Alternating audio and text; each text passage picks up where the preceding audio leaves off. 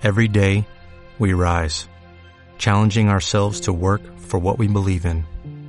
At U.S. Border Patrol, protecting our borders is more than a job, it's a calling. Agents answer the call, working together to keep our country and communities safe. If you are ready for a new mission, join U.S. Border Patrol and go beyond. Learn more at cbp.gov/careers. Quiero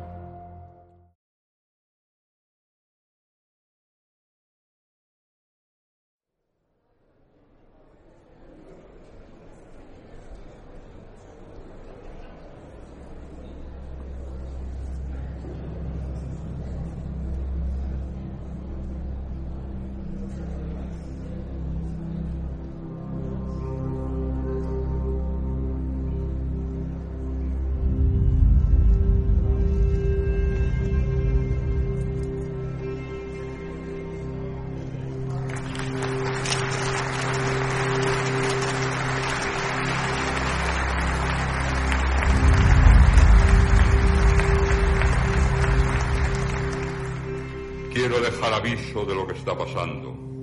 La muerte de los libros y la herida en la idea. Solo la cultura, ese saber del hombre sobre el hombre, puede salvar el mundo de la barbarie técnica o guerrera.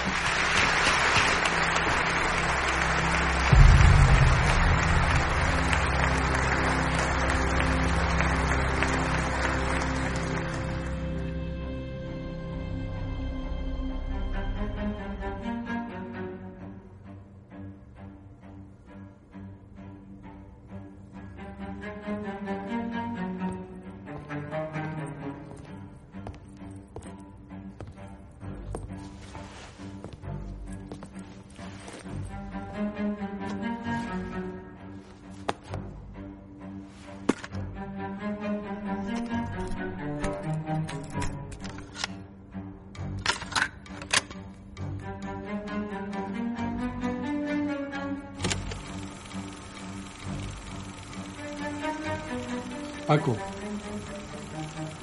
yo tengo la sensación de que toda tu obra, al final, habla de ti. Toda, toda, absolutamente. Y yo lo que tengo que hacer es contar mi vida, es lo que han hecho los buenos, porque todas las vidas son iguales y tienen temas comunes a la especie humana.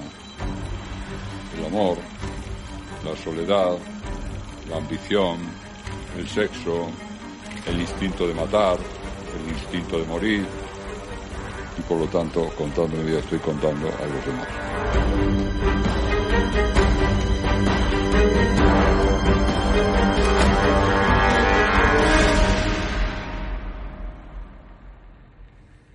Esta noche nos acompaña el ya conocido Francisco Umbral. Uno de los libros es La noche que llegué al Café Gijón. De él vamos a hablarles ahora. Pero ¿cómo es en la realidad Francisco Umbral? Cuando vivía en provincias, Madrid era sobre todo la ciudad donde vivían los escritores, y los banqueros, y las artistas. Y por eso era una ciudad un poco mágica para mí, cuando era niño.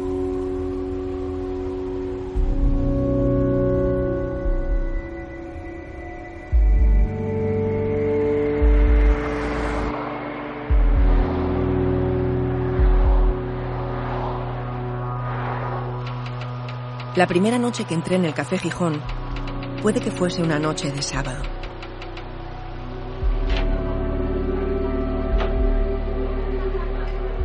Había humo, tertulias, un nido de gente en pie entre la barra y las mesas que no podía moverse en ninguna dirección. Estuve un largo rato, quizá horas, viviendo aquello, disfrutando aquello, diciéndome para mis adentros, para mi café con leche, esto es el Café Gijón. Estoy en el Café Gijón, en el capullo del meollo del bollo. Aquí es donde pasa todo. Me hubiera sentido completo con solo ver entrar a uno de los grandes, alguno de los míos.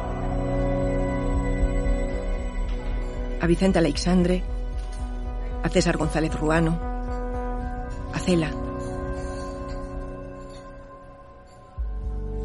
Aquí han estado todos.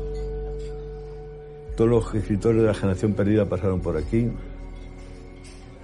Hasta Buñuel, hasta Orson Welles. Era verdaderamente un parque temático de la España inmortal. Yo aquí conocí a Umbral y era asombroso. Nunca se sabía si hablaba en ficción o hablaba de verdad. Lo mezclaba todo. Fernando Fernán Gómez, cuando te vio entrar en el Gijón, sin conocerte, dijo que supo rápido que no había llegado un cualquiera, sino que había llegado alguien.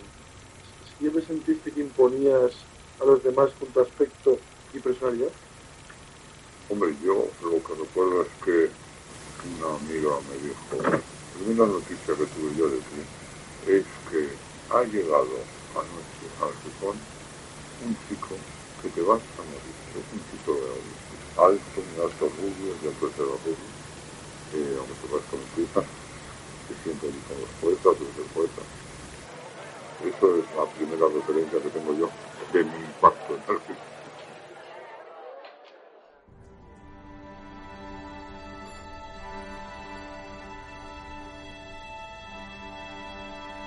Él era un superviviente. Llegó de Valladolid en autobús con un estilo deslumbrante. Me traje de provincias las cuatro perras que tenía y me quedé a vivir un tiempo de pensión en Madrid a ver lo que pasaba.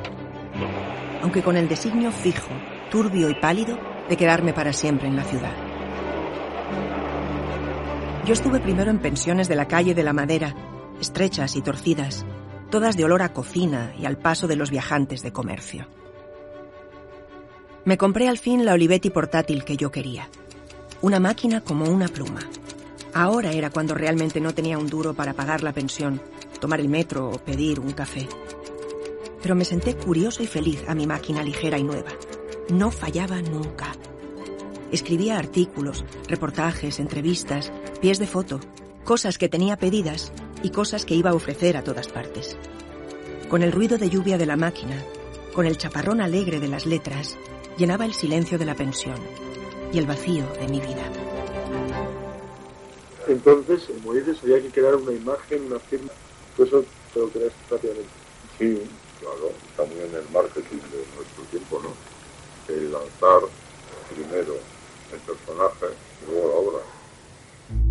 Umbral es Valle Inclán. Umbral es Larra. Umbral es Oscar Wilde, quien escribe tiene que infiltrarse, meterse en el personaje que va creando. Hablamos de los años 60, cuando él empieza a contornearse como un dandy, ¿no? Empieza a vestirse con sus abrigos, con el cuello de, de piel de astracán y esa bufanda de la melena, el cuello alto. Es un disfraz que uno se pone para desafiar. Él era un friolero profesional, era un tipo que incluso en el mes de agosto yo he quedado con él y llevaba el abrigo puesto. El abrigo era parte de él, ¿no? Tenía un instinto, sabía que para triunfar en literatura no era bastante con una gran obra. Ahí es cuando se da la anatomía del dandy que después es umbral. Es decir, de hacerse una imagen porque si no te la haces, te la hacen. Se ha hablado mucho del ascetismo y de la frugalidad de Paco Umbral que al parecer no bebe el alcohol, no lo prueba ni gota, según creo. No, no, Come de una manera muy sencilla, no fuma y, en fin, y parece que se cuida mucho. ¿Cuáles son las razones de ese ascetismo? ¿Es que no te interesa nada de todo eso? Pues no, a mí me interesan otras cosas que generalmente están prohibidas. Si le parece bien a nuestro querido invitado y mientras se va... ¿Puedo comer? Sí, sí, como no, estás en tu casa. La imagen que él acuñó de sí mismo tenía mucho que ver con él, pero se volvía extrema cuando había alguien, cuando sabía que le estaban mirando como Francisco Umbral. No sé qué estás mirando por ahí tan interesado. ¿Hay algo que te No, me estaba viendo yo allí, me estaba viendo yo allí en una cosa, a ver cómo daba. Te, como en el espejo. ¿Te Sí, gustas? está bien. Sí. Madrid era todavía, hacia el año 60, una ciudad tomada por la literatura, minada de cuevas literarias y vocaciones obstinadas. Yo tenía el problema de conquistar Madrid con una máquina de escribir, que por entonces manejaba y acariciaba como si fuese una ametralladora.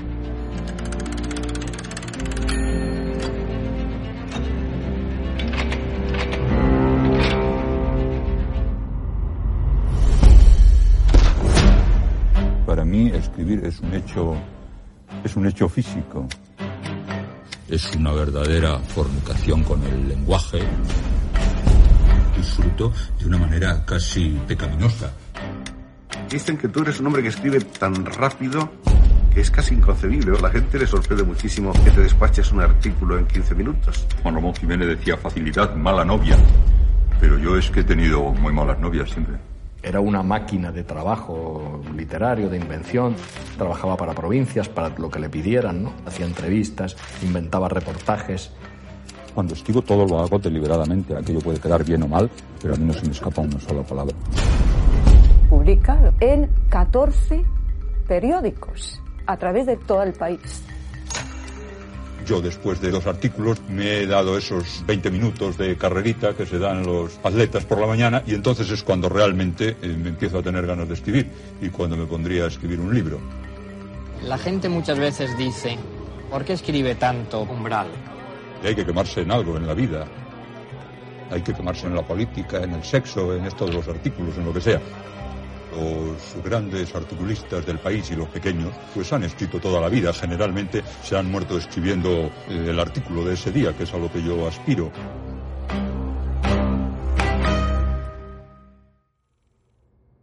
Cuando yo le conocí, que tenía treinta y tantos años él y yo tendría 20 años y llevaba ya un año trabajando como periodista, recuerdo que ayudaba a gente tan joven como yo. Quiso demostrar al mundo y supongo que demostrarse a sí mismo en primer lugar que él podía ser todo lo que quisiera. Hoy está con nosotros uno de los escritores más populares del momento. Vamos a ver, Francisco, dinos tres nombres de escritores. Tres nombres de escritores. Pues Francisco Umbral, Francisco Umbral y Francisco Umbral. Y viva la, y viva la vanidad, y viva la vanidad, y viva la vanidad, ¿no? ¿Es vanidad eso? Yo creo que sí.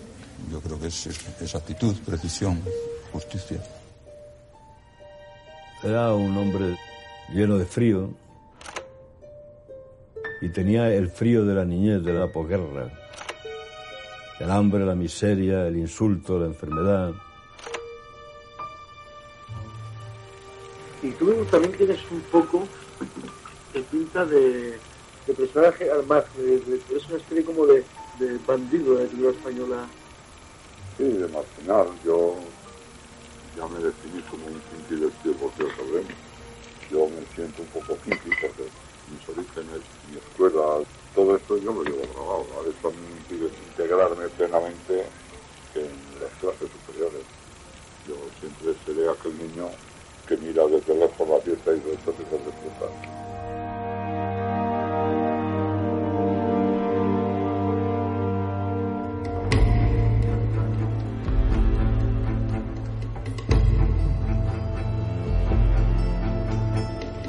Después de haber escrito 110 libros y 135.000 artículos de prensa, no se sabía cómo se llamaba ni en qué año había nacido Umbral.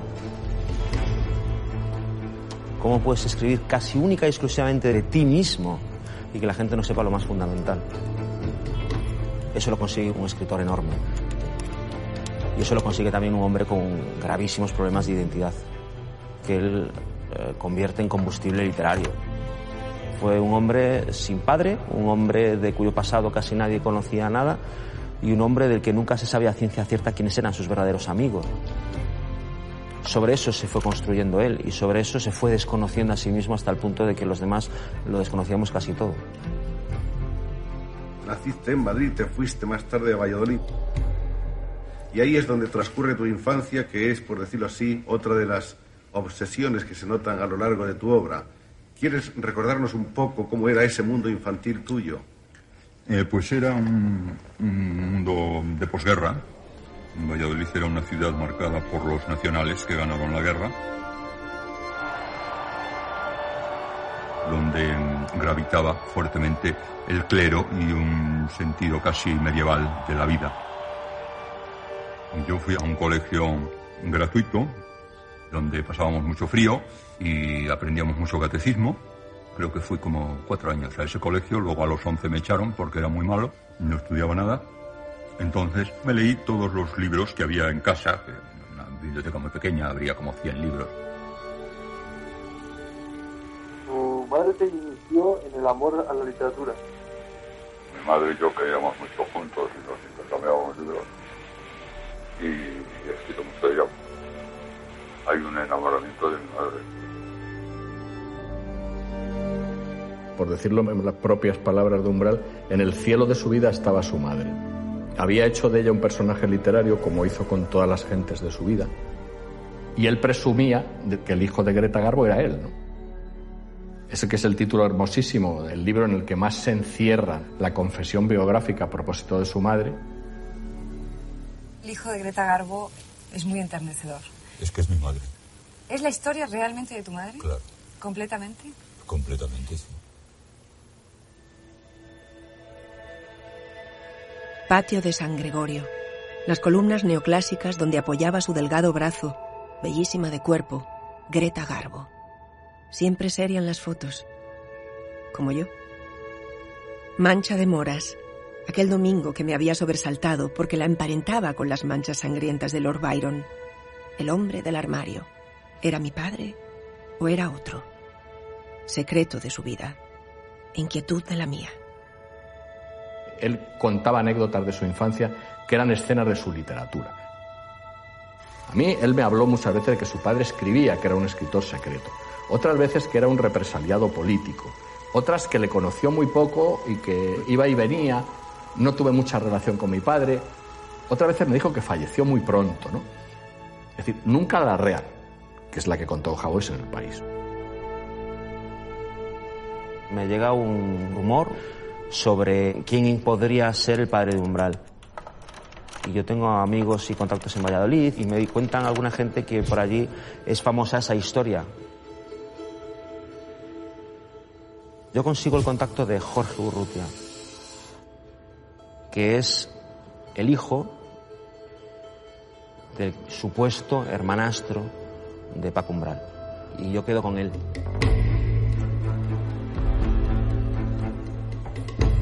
y le digo que, que lo sé.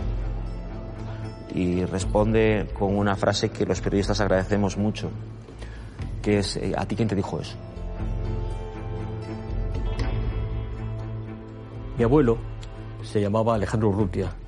Era un joven modernista cordobés. Tuvo dos hijos de dos relaciones distintas. Mi padre, el poeta Leopoldo de Luis, y mi tío, el prosista, el gran novelista Francisco Umbral. Yo me llamo Jorge Urrutia.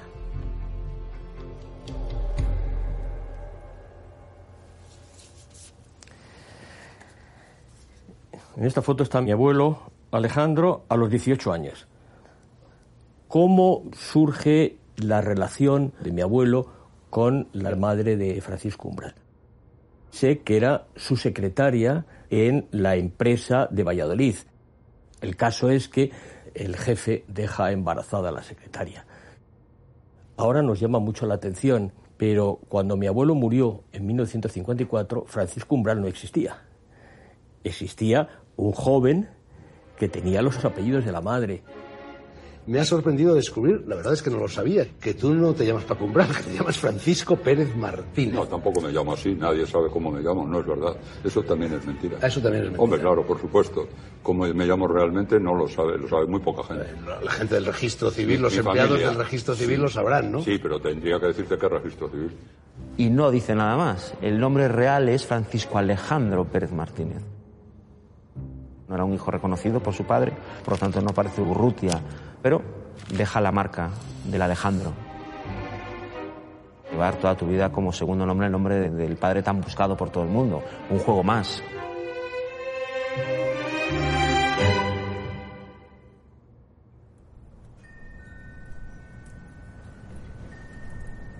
La madre en la cama, tan revuelta, rota de fiebre y vómitos.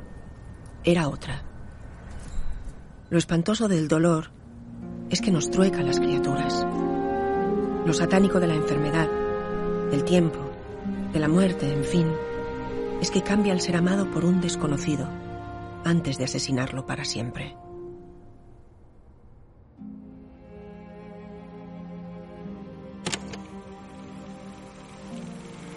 ¿Cómo viviste esa, esa pérdida en ese momento, esa muerte? Muy angustiosamente, con una desesperación espantosa, no sabía llorando. Pero luego descubrí una cosa. Mi madre me dio mucha cultura literaria, pero no quería que fuera escritor, porque decía que el escritor se moría de hambre y tal. Entonces me di cuenta con amargura de que mi madre estaba haciendo una remora y que cruelmente al morir me había liberado y me iba a dedicar a escribir por cojones, que ya nadie me lo podía impedir.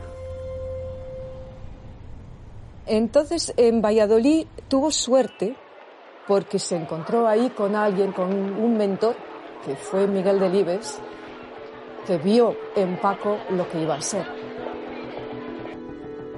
Las crónicas de Francisco Umbral en este periódico son seguramente de lo más eh, divertido e ingenioso que ha dado el periodismo español en los últimos 40 años. Delibes vio que no estaba hecho para un periodismo provinciano. Valía mucho más y entonces, bueno, en provincias tienes que salir a la capital.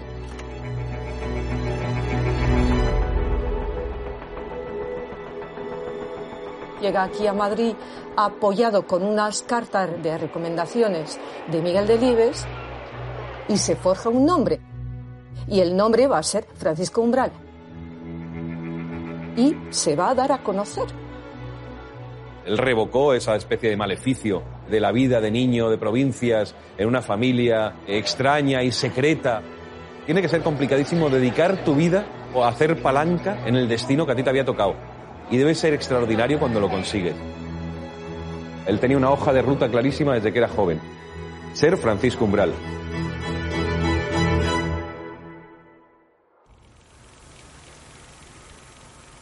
En 1959 te casas con España. ¿Cambió mucho tu vida al matrimonio?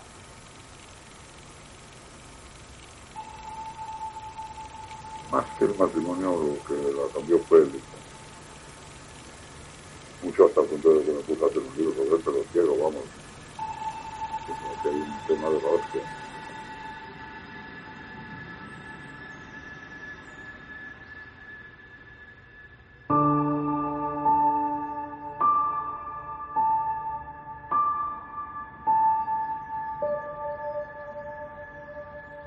Estaba en nuestra imaginación o en nuestros deseos tener un hijo.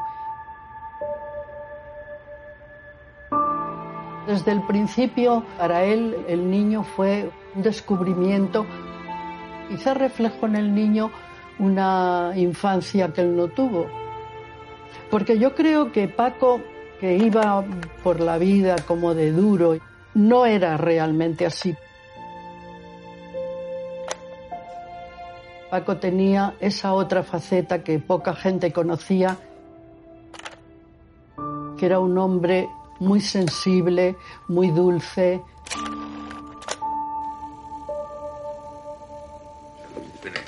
Papá te va a hacer una entrevista. Espera, no, eso no se coge. Pincho, ¿cuántos años tienes? Uno, No, tienes dos. dos, Dos. dos. Pincho, ¿cómo te llamas tú? Francisco Umbral. Como papi. ¿Y mamina cómo se llama? España. Claro. Se entendían muy bien. Me acuerdo una temporada que le compró un caballo de esos que se balancean y bueno, no te puedes imaginar lo bien que se lo pasaban eh, montando a caballo y con Paco al lado dirigiendo el caballo. Vamos ahí. Ven, ven. Oye, Pincho,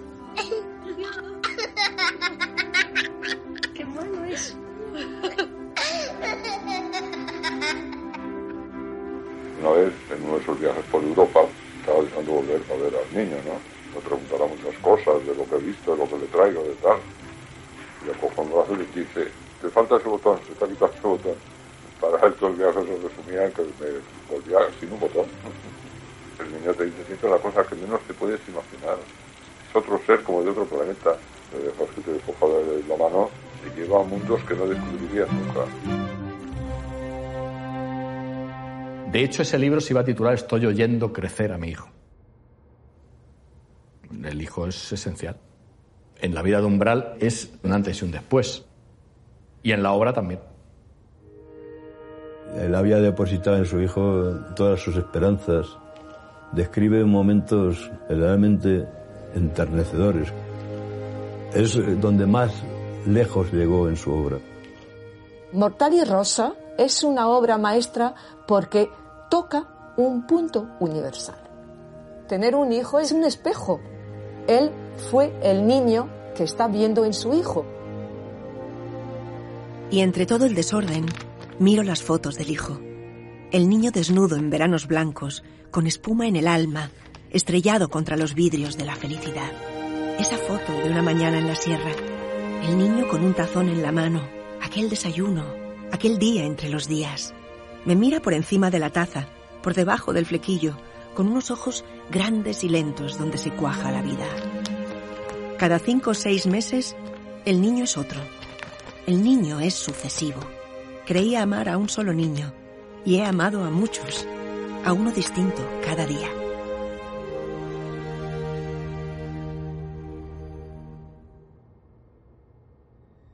El libro que la crítica señala como el mejor de los tuyos es Mortal y Rosa, y parece ser que ese libro que nace, bueno, de un grave conflicto íntimo, lo escribiste atiborrado de drogas. Bueno, lo escribí tomando cosas de esas que yo tomaba entonces, pero el libro no nace de una tragedia, el libro yo lo estaba haciendo ya. Lo estaba haciendo ya a lo que saliera. Yo quería hacer la novela de, de la vida, una experiencia que me ha gustado hacer siempre. La novela de la vida que va surgiendo cada día. Y surgió una, una tragedia.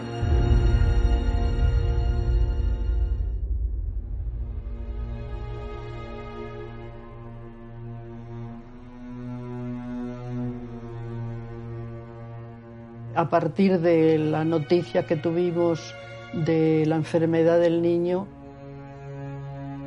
fue un cambio en su vida brutal.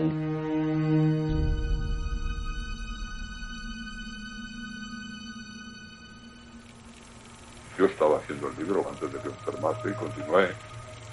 Joder, era, era una cosa atroz. Una vez, cuando estaba en la clínica, subía en el ascensor, había cinco personas o seis, y una tía me dice, además en una época de crisis del niño mortal, dice, ¿qué tal niño? ¿Qué tal? No sé qué. Digo, pues mal, muy mal, muy mal.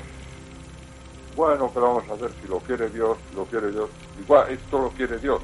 Qué cabrón, ¿no? Porque si Dios quiere torturar a un niño minuciosamente, no sabía yo que era tan hijo de puta, Dios.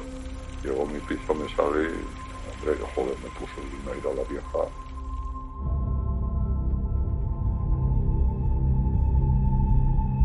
No encuentro palabras para decir lo que sufrió Paco durante toda la enfermedad y toda esa ternura y esa disposición a jugar con el niño y descubrirle al niño y enseñarle a leer y, y todo lo que inventaba para que el niño no sintiera mal. Oye, Pincho, ¿Qué, papito? yo soy el robot Estrella te voy a contar una aventura maravillosa que me ocurrió en los espacios siderales. Iba yo en mi astronave cuando de pronto vi a lo lejos una cosa roja que brillaba en el cielo y entonces di la vuelta y me dirigí hacia ella. Cuando me acerqué a la cosa rojita, ¿sabes lo que era? La nube de tomate, naturalmente. ¿Tú has estado en la nube de tomate? No. ¿Quieres que te lleve yo alguna vez? Sí. Pues dale un beso al robot y hasta mañana.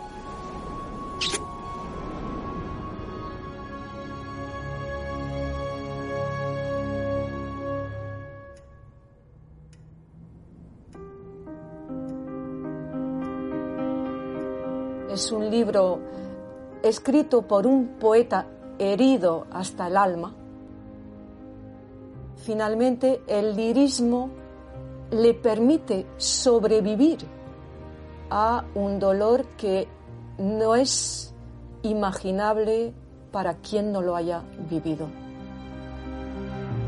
Esto es una tragedia de la que no se repone nadie jamás, ¿no? Del niño que fallece de leucemia, que como a veces dice María España, si hubiesen sido otros tiempos, a lo mejor Pincho habría vivido, ¿no? No había pasado mucho de la muerte del hijo. Y yo le escuché una cosa a España estremecedora y bellísima, se la comentó a Paco. Dijo, mejor no nos vamos a cambiar de barrio por si vuelve Pincho. Hasta qué punto eh, el hijo estaba en los dos, ¿no? Y lo que supuso la pérdida, claro, y la ausencia. Tu muerte, hijo, no ha ensombrecido el mundo. Ha sido un apagarse de luz en la luz. Y nosotros, aquí, ensordecidos de tragedia, heridos de blancura, mortalmente vivos, diciéndote. Solo he vivido cinco años de mi vida. Los cinco años que vivió mi hijo. Antes y después, todo ha sido caos y crueldad.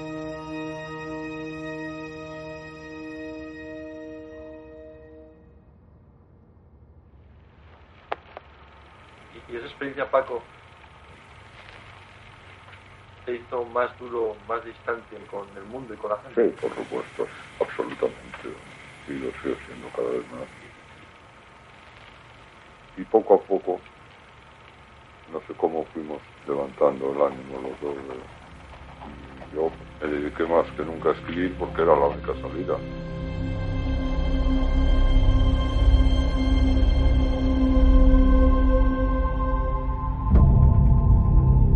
Eso le hizo concentrar todas sus ilusiones en su actividad literaria y al mismo tiempo le estimuló para protegerse con una cierta apariencia de ogro malvado.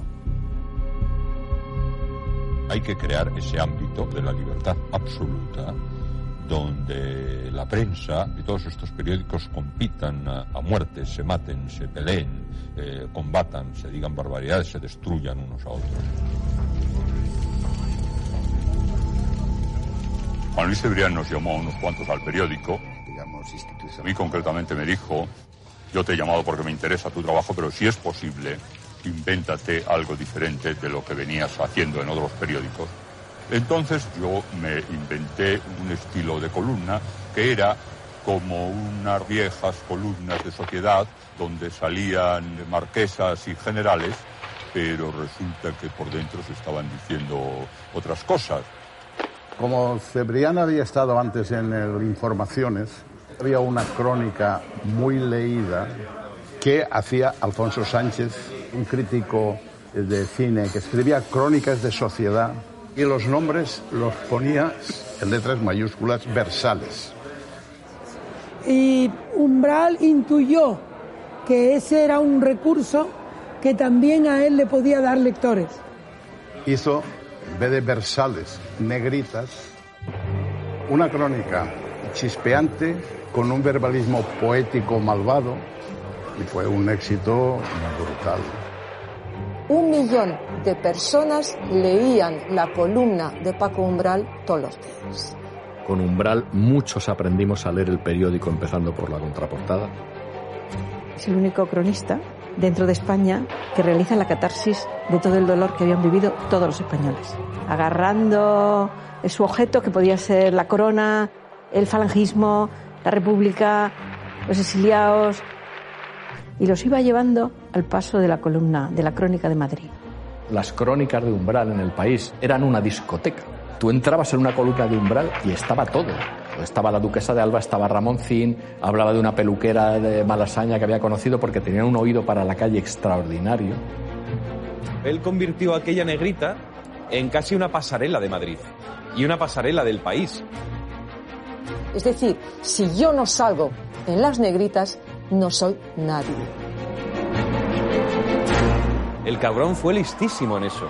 Porque dijo, muy bien, ahora vais a venir todos a mi columna. Me encanta porque es media hora deliciosa de insultar al personal, famosos, millonarias, putas, es una especie de purga matutina y luego ya me pongo a escribir cosas más serias. Si tú estabas en las negritas de umbral, ese día el teléfono de tu casa o de tu oficina sonaba y la frase siempre era la misma. ¿Has visto lo de umbral? Entonces la gente se muere por conocer a Umbral, se muere por invitarle a todos los saraos que hay. A veces para que los despellejasen, pero es que era un honor ser despellejado por Umbral y al día siguiente verse en una negrita, aunque fuese satirizado. Cuando yo insulto a una persona, inmediatamente me invita a cenar al mejor restaurante de Madrid. Salir en las negritas de umbral te convertía, es como los chicos Almodóvar, ¿no? O las chicas Almodóvar, ¿no? Paco Umbral, ustedes lo saben, los que le leen, que tiene un poder tan grande que puede crear un mito, destrozarlo, crear un político, destrozarlo, crear una idea, destrozarlo. Y eso, Paco, es poder. Más poder que si eres el presidente del gobierno. ¿O no? ¿Tú eres consciente de eso? Bueno, lo que hace falta es que sea consciente mi señorito, es decir, el director del periódico, o sea, Juan Luis Cebrián, y me suba el sueldo. Ya.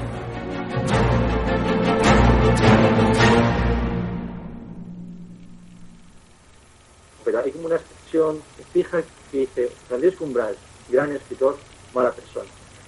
Yo no soy una persona mayor que mi cabrón. No te lo advierto.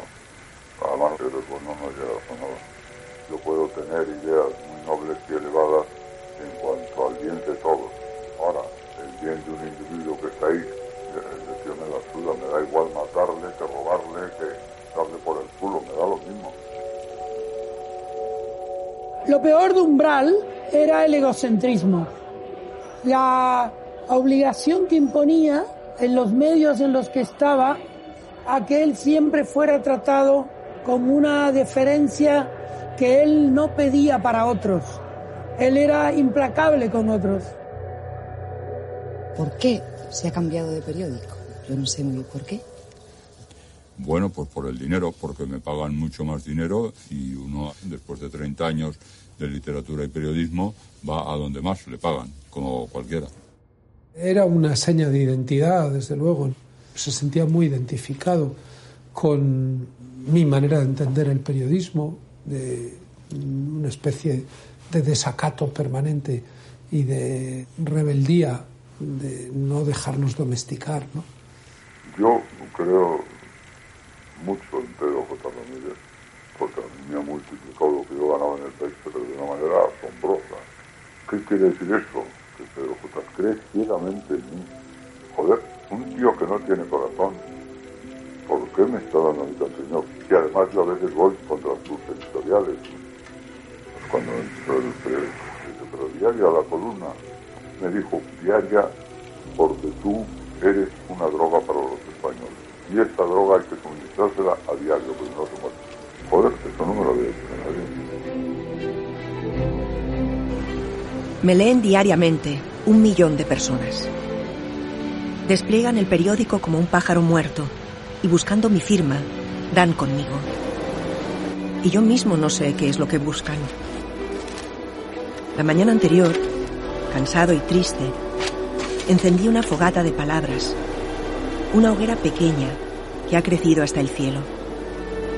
Y luego, al día siguiente, casi a la misma hora, la gente en la lechería, en mitad de la calle, en un autobús lento, se calientan las manos con mi fuego ya impreso, o se dan en la cara, como un aftershave nuevo, mi loción de palabras, mi olor a tinta china y a verdades sencillas que cuelgan de la vida.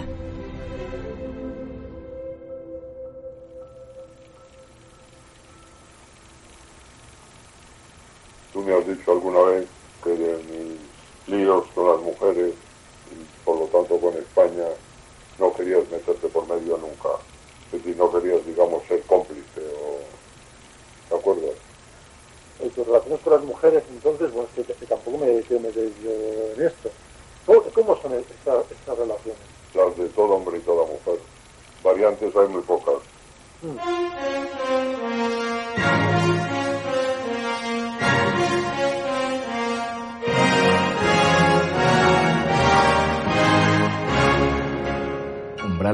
era el tipo que descuartizaba agentes por la mañana en una crónica y por la tarde llevaba dos suecas del brazo por Madrid.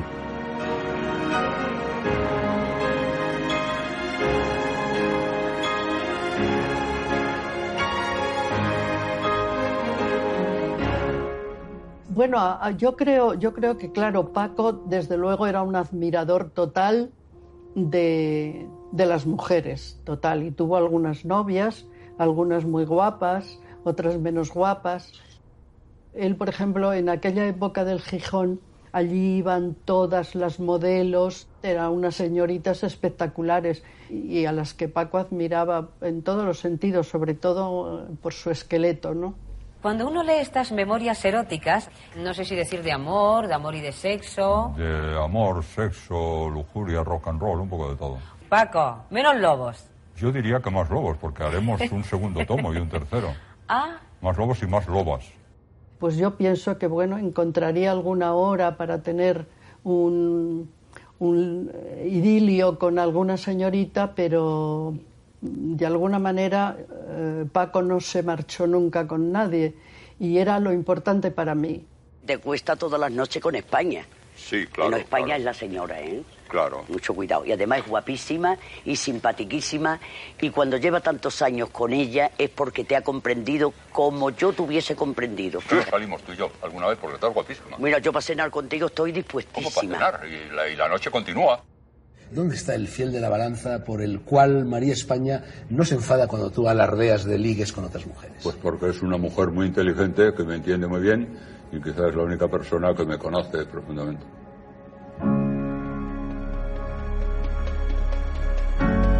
Me salvo en este libro, María. Me acojo y me recojo en este libro. Cuando he perdido todas las cartas de navegación, solo tú, tan sabida, eres una referencia concreta, segura, salvadora. Solo en ti puedo descubrir escribiendo innumerables cosas que ignoraba de ti. Tan fatigado de mundanidad, te diré con frase casi de otro que hay otros mundos, pero están en ti.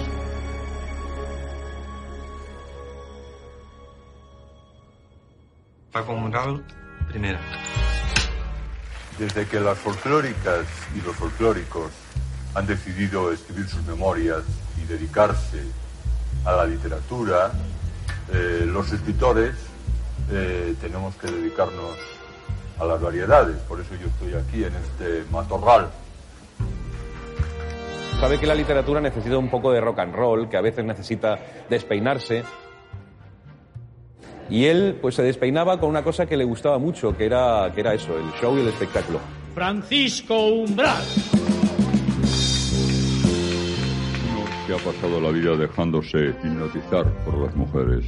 Pero he aquí que al fin, ya de viejo, he conseguido hipnotizar a una mujer. Mariló, para que yo me ponga en forma y pueda seguir con la actuación, tráeme un whisky, por favor.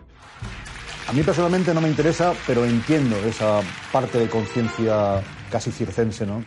El escándalo justo necesario para trascender el público de lectores, para llegar a otro, ¿no? Mira que eres linda, qué preciosa eres. Verdad que en mi vida no he visto muñeca más linda que tú.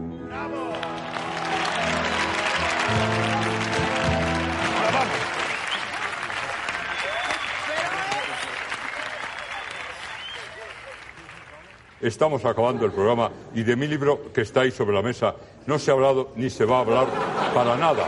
Y por lo tanto yo estoy dispuesto a levantarme y abandonar la mesa, porque yo he venido aquí a hablar de mi libro, porque se me ha para- traído con la trampa personal, porque me has llamado personalmente Yo no he hecho de mi trampa. libro. Esto es un engaño como toda la televisión, que es putrefacta. de- ¿Me dejas, por favor, hablar? No, no te dejes. Vale. Y no tengo por qué venir aquí a llenar un programa porque estoy harto de publicidad y prefiero no salir en la televisión. ¿Comprendes? Entonces, ya está. Ahora podéis seguir con el vuestro. Es el extremo máximo de esa persona devorada por su personaje. Creo que le hizo muchísimo daño. Había mucha gente que en vez de leer sus libros, que él en un principio yo creo que hacía eso para que le leyeran, pues eh, al contrario, eso les alejaba y que no solo le han conocido por eso y nunca le han leído. Hay cuatro o cinco intervenciones televisivas de Umbral que, según mucha gente, han quedado más en la memoria que su propia obra. Bueno, han quedado más en la memoria de la gente que solo ve la tele. Pues en el Atlántico Testé cuando votaban cinco minutos para acabar, digo, no habla del libro que tiene ahí. Eh, Sabes que, que hay mucha gente que solo te conoce prácticamente de eso. Increíble. Que, que den por el culo a mí que más, más, más me da. A Valle Inclán lo conocen por la barba, a Cervantes porque era manco, y a cada uno por una cosa. ¿Qué más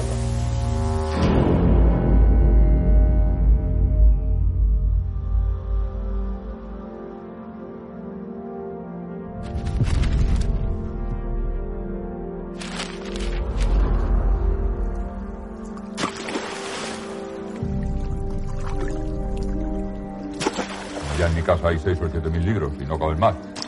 Pues hay cosas que llegan y las tiro directamente a la piscina. Y la llena de libros.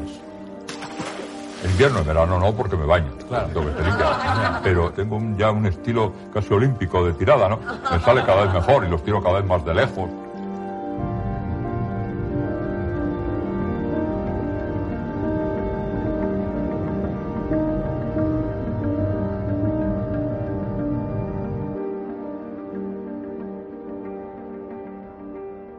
Esto es un relato de Umbral, que es un relato malvado contra sus propios contemporáneos. Pero es verdad que tiraba libros a la piscina porque yo lo he visto. Tú has repartido leña y has dicho, bueno, por ejemplo, eh, que Baroja fue un escritor de mesa camilla, sin recursos ni imaginación, sin gran interés por el mundo ni para el mundo. De Leopoldo Alas Clarín, que fue un crítico que resulta hoy de una vulgaridad casi intolerable. De Luis Cernuda, que era gran poeta y mala persona. De Rosa Chacel, que es vallisoletana como tú, que era una bruja cruzada de Mary Poppins. ¿Se lo dijiste a la cara o no? Se lo dije a la cara, pero no me oyó porque estaba muy sorda. Era como decir, yo digo esto para que me odiáis porque si así, si me odiáis es porque yo lo quiero, no porque vosotros lo decidáis. ¿Y para qué sirve un premio? En este caso, para joder a los compañeros y para llevarse un kilo. Eso está bien, ¿no? Fue un tipo absolutamente mimado por el sistema, ¿no? Ganó todos los premios. Francisco Umbral, ganador del premio Víctor de la Serna, ha sido distinguido como el periodista del año. El escritor Francisco Umbral ha sido galardonado hoy con el Premio Nacional de las Letras Españolas que concede el Ministerio de Cultura. Los premios literarios solo son buenos cuando me los dan a mí. Francisco Umbral, Premio Príncipe de Asturias de las Letras, 1996.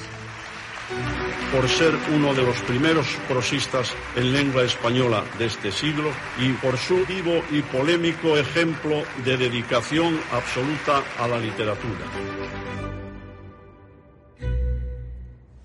¿Cuándo vas a ser académico? No, nunca, jamás. Me niego. Es, co- es como si me preguntas que cuándo me van a colgar en el Museo del Prado. Yo no quiero estar en el Museo del Prado colgado. Qué aburrimiento. Cualquier escritor que diga que no quiere ser académico, en realidad lo que está queriendo decir es que quiere ser académico. Él era autodidacta en una época en la que predominaban en la cultura los señoritos y yo creo que siempre padeció el ninguneo de mucho imbécil. Él había herido algunas sensibilidades. De todas formas, escribía mejor que todos los que están en la academia. Tampoco entró Valle Inclán. No entra en la Real Academia, pero que le van a dar el Nobel español. Y también hemos conocido el último premio Cervantes, que ha estado rodeado de cierta polémica. Cuatro horas estuvieron los miembros del jurado dilucidando entre los candidatos. No recibiste el Cervantes, que te veía muy contento, muy satisfecho. ¿Crees que tu carrera ha podido provocar envidia en... Bueno, Muchas, ya. muchas. Eso en España es más fuerte que el fútbol. La envidia. ¿Y tú has sentido envidia hacia otros escritores? Al principio, cuando yo estaba metido en la carrera, pues veía que había otros que me faltaban varios cuerpos. Y eso me jodía mucho. Pero ya no. No. El éxito está vacío.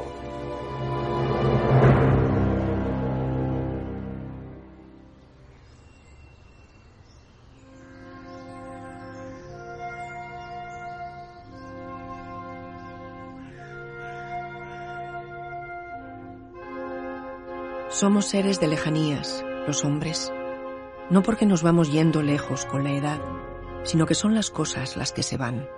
Es el mundo lo que ya no nos queda al alcance de la mano. Todo está ahí, pero un poco más lejos. Ir muriéndose es ir alejándose de las cosas, o ver cómo las cosas se alejan. Así, acudo a fiestas, tareas, usos cotidianos, inmediatos, y me parece venir desde muy lejos, desde mis lejanías de hombre que agota a grandes pasos su biografía. Para quien quiere conocer a Umbral, es el libro esencial. Ahí están los remordimientos, ahí está su vida personal, familiar. Es un libro de prosa lírica, casi de poemas en prosa, de un umbral crepuscular. Cuando salió ese libro le dije en su propia casa y en el porche, creo Paco que es un libro tristísimo. Y me dijo, mira, pero asómate. Esto es lo que veo. Yo siempre me he sentido un poco como el nieto que visitaba al abuelo en la residencia, cuando iba a la famosa dacha de Majadahonda. Y yo creo que en aquella época redujo su círculo de visitantes a la mínima expresión porque estaba cansado en términos sociales. De alguna forma fue abandonado por muchos que no soportaban el- el- la decadencia de Umbral. Entonces, hubo una entrega de premios en el periódico y yo recuerdo que a Umbral lo sentaron en una de las mesas de la cena para que esperara ahí, mientras los demás invitados tomaban un cóctel de pie a su alrededor. Y hubo una cosa que me llamó mucho la atención, que es que estaba como despedazando mendruguitos de pan, los eh, hacía migas, los rompía, comía como un pajarito unos y otros se los guardaba en el bolsillo. Nadie se le acercaba a hablar, ¿eh? nadie le saludaba, porque nadie quería pasar por ese momento pesado del umbral que divagaba, que no hablaba claro. ¿no? ¿Hasta qué punto en los últimos tiempos, cuando ya olía a decadencia, cuando ya olía a, a de- a delirio, eh, mucha gente se apartó de él, no querían pasar por ahí? Y él, y él se, quedó, se quedó muy solo, la verdad. Se ve el mundo de, de forma diferente, ves las cosas de manera diferente. Un poco más lejos. Las veo un poco más lejos. Un poco. Y ese coqueteo con la muerte es peligroso. No es con la muerte, es con la vida. Con la muerte no hay nada. Paco en los últimos tiempos tuvo Parkinson. El pulso no le respondía, no, no, podía- no le daba para escribir. Y entonces me dictaba la columna. A mí eso me dolía, leer aquel umbral, que se notaba que no era un umbral que había tecleado. ¿Crees que le queda poco tiempo? No me preocupa. Yo no me atormento con la idea de la muerte porque es que no tengo miedo a la muerte. Todo lo que se puede vivir en esta vida yo lo he vivido. Y sé que no se puede esperar más, que no hay más.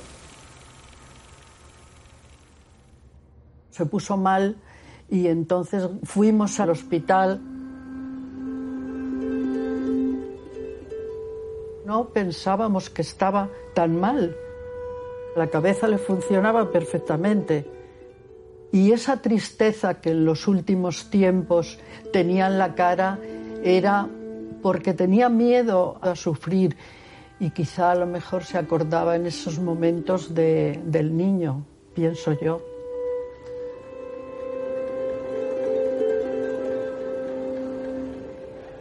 Me fui para allá. Subí las escaleras buscando la habitación de umbral, buscando la planta, y en el momento en que yo aparecí en la escalera, vi la escena de cómo lo estaban sentando exhausto para que descansara en un sillón que había junto a los ascensores. Él estaba en bata, en un batín, y yo recuerdo que me quedé mirando las canillitas de anciano, completamente peladas, blancas. Yo pensé que esta era la imagen más contradictoria posible con la del dandy que él siempre había intentado cultivar, con la del blazer, con la del Pierre. Y de repente comprendí una cosa, digo, este tipo no quiere que yo lo vea así. Este tipo quiere que a mí me quede el recuerdo del escritor vital, elegante, que fue y que a veces fingió ser.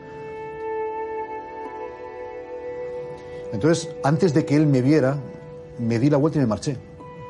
Y no lo volví a ver más. ¿Usted, durante la enfermedad, ha tenido algo así como alguna tentación por la trascendencia?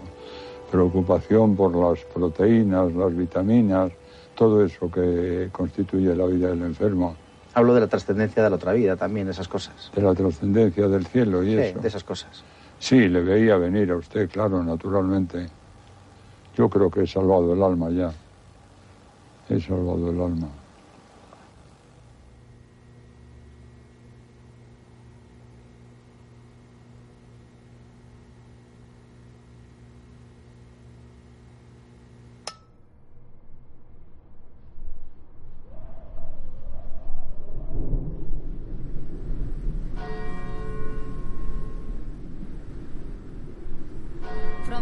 Decía adiós a la vida peleándose hasta el último minuto con las palabras. Moría dictando a su mujer su última Solo le dio tiempo de decir punto. Umbral no se ha muerto, Umbral se ha apagado. La muerte de Umbral me llega muy hondo. Es la carta de despedida de Miguel Delibes a Francisco Umbral. Mañana será enterrado en una ceremonia civil en el cementerio de la El Almudena. deseo expreso del escritor va a ser incinerado.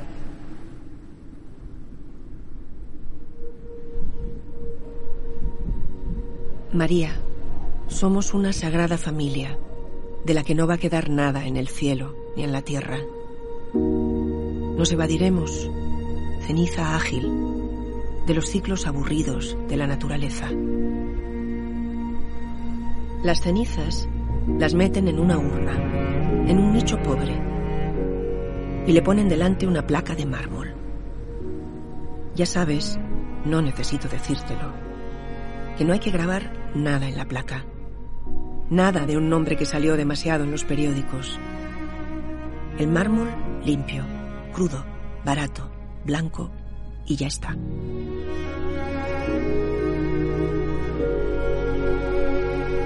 He conocido la única verdad posible. La vida y la muerte de mi hijo. Y sin embargo, he optado, o estoy optando, por el engaño, por el autoengaño. De modo que seré inauténtico para siempre. No creáis nada de lo que diga. Nada de lo que escriba. Soy un farsante.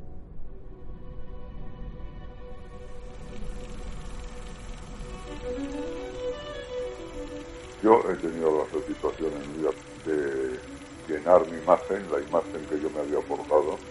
La imagen que te hayas construido de joven o de niño. Claro, haber llenado esta imagen plenamente, hasta arriba, hasta los bordes. Y a estas alturas de tu vida, ¿qué es lo más importante para ti?